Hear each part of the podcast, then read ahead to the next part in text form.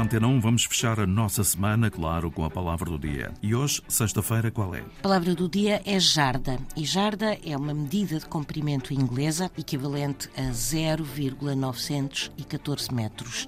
E popularmente usa-se o termo jarda para referir a potência ou a velocidade de um veículo. Já no mundo do culturismo, uma jarda é uma substância anabolizante usada como estimulante para aumentar a massa muscular.